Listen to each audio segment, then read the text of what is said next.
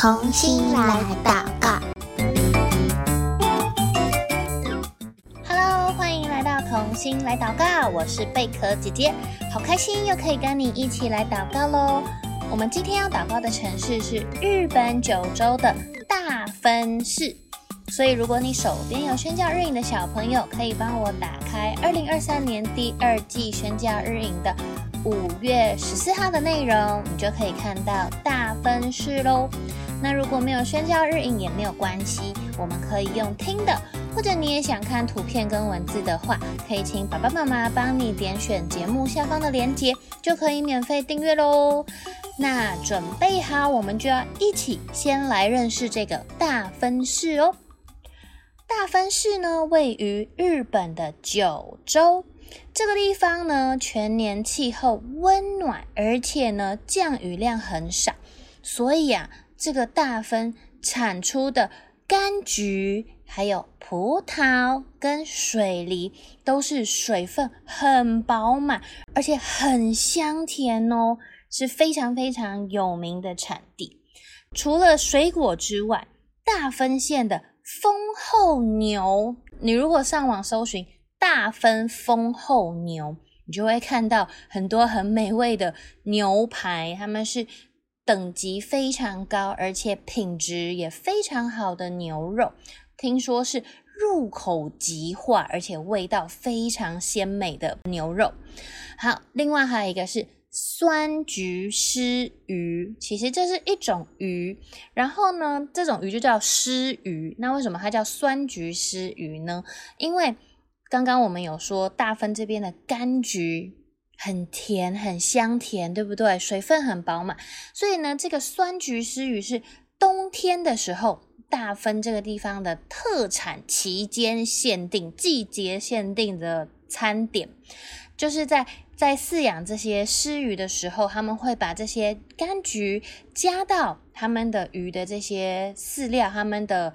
呃，饭里面，所以呢，这个鱼吃到这些柑橘之后，它的肉质就会变得很香甜、很鲜美，而且听说比较没有鱼腥味，所以这个是大分市在冬天的时候的一个名产。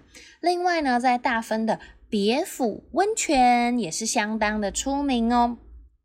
那大分市除了有这些呃好吃的水果以及美食之外，其实啊，它从古时候开始就是一个佛教文化盛行的地方。但是其实呢，在十六世纪的时候，传教士曾经跟随商人来到日本哦。他从鹿儿岛开始，然后在九州、中国、近畿等地方来传教。当时的战国封建领主。叫做大友义政这个人，他就听说他就是当初第一批归信天主教的日本人，也在当时传教士的努力之下，还有好几十位像这个大友义政一样的封建领主，他们也受洗成为天主教徒，甚至呢，当时还有。几十万的平民信徒哦，所以可以想象，当时其实在日本有福音传进来，而且也有很多人是渴慕、渴望得到这一份福音的，也有很多的人相信、接受这个福音。只是呢，当时的这个福音声况，就让日本的政权感到很反感，好像被威胁到，所以就下令全面禁教，所以就。福音在那个时候就被禁止了。虽然几百年前福音曾经传进过日本，曾经也有这这么多的人接受福音，不过在几百年后的今天，大分市到处可以看见的不是教堂，而是很多石头做的佛像。这个石头佛像就成为大分县的限定风景。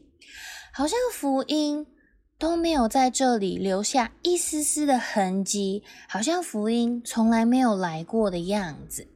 所以今天呢，我们要一起来为大分市祷告。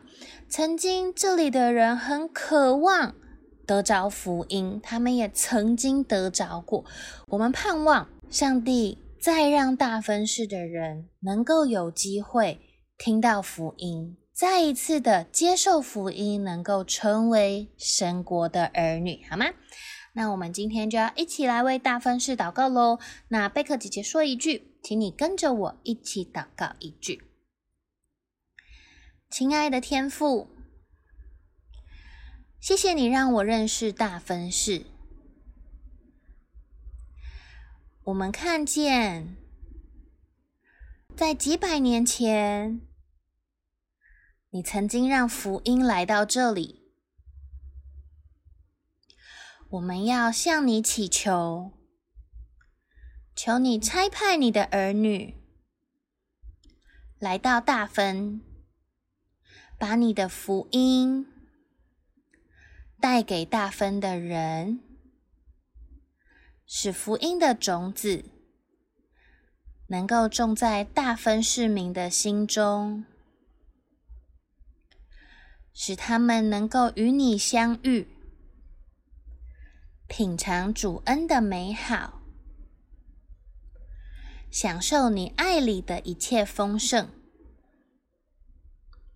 谢谢主耶稣，听我的祷告。奉耶稣的名求，阿门。很开心，我们今天又多认识了这个大分市，并且一起的为他们来祷告。今天也是我们最后一集为日本的城市来祷告哦。